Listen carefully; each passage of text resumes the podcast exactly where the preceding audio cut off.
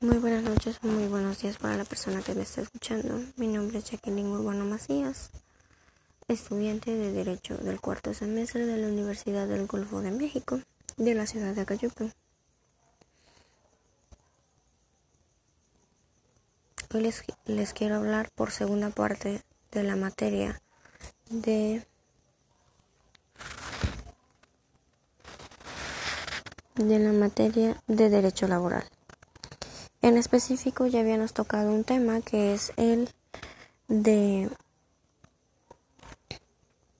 la ley de Chapelier y estábamos hablando del surgimiento, cómo surgió en el primer podcast.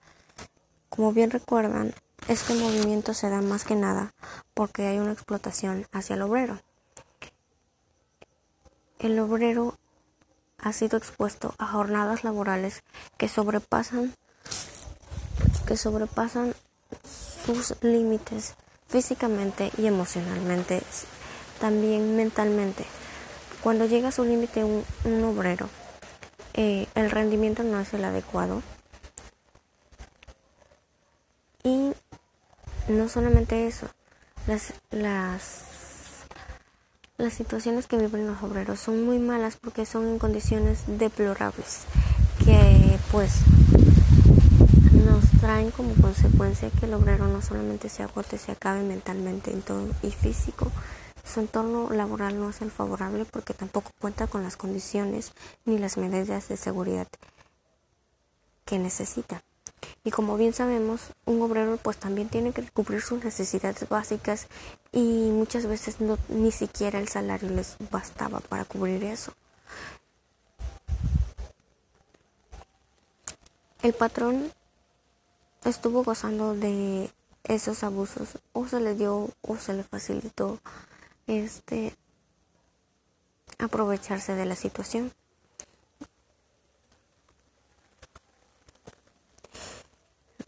La ley de Chapelier nace en Francia, que es llamada así por el abogado Breton Isaac de Ley Chapelier. Fue promulgada en Francia el 14 de junio de 1791, en pleno desarrollo de la Revolución Francesa. ¿Qué se buscaba con este movimiento? Buscaba restablecer la libertad de ejercer actividad profesional, o sea, toda persona es libre de ejercer cualquier negocio, profesión, arte u oficio que éste que estime que sea conveniente para sí mismo.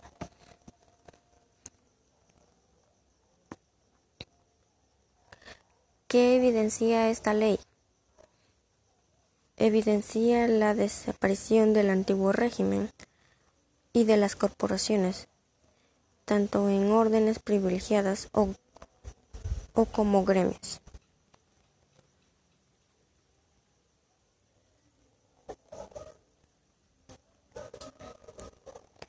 Fue el acontecimiento jurídico social que hizo que la clase trabajadora luchara.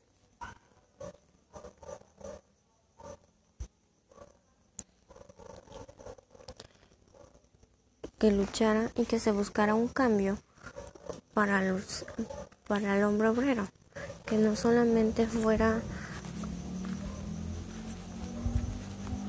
visto como un objeto que es reemplazable. No.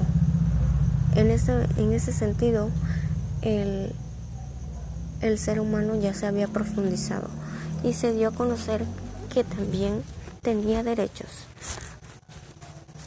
que estaban naciendo de estos movimientos, que estaban surgiendo gracias a este movimiento que se estaba dando a este acontecimiento, porque como bien sabemos, los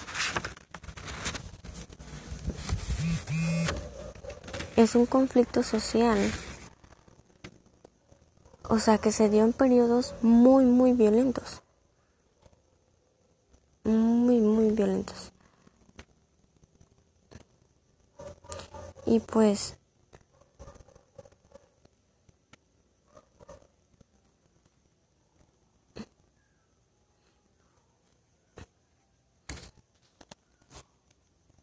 este tema en específico em, yo les quiero dar a reflexionar más que nada que como personas, en mi caso, que soy una persona que trabaja de carrera, que trabaja con un sueldo asalariado,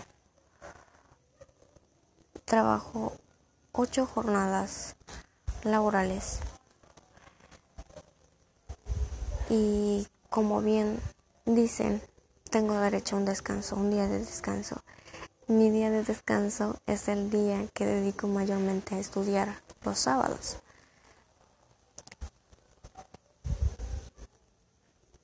Y yo creo que este tipo de beneficios nunca lo hubiese tenido o nunca hubiese tenido la oportunidad sin, sin este antecedente que sin duda marcó al ser humano y de manera positiva, de manera,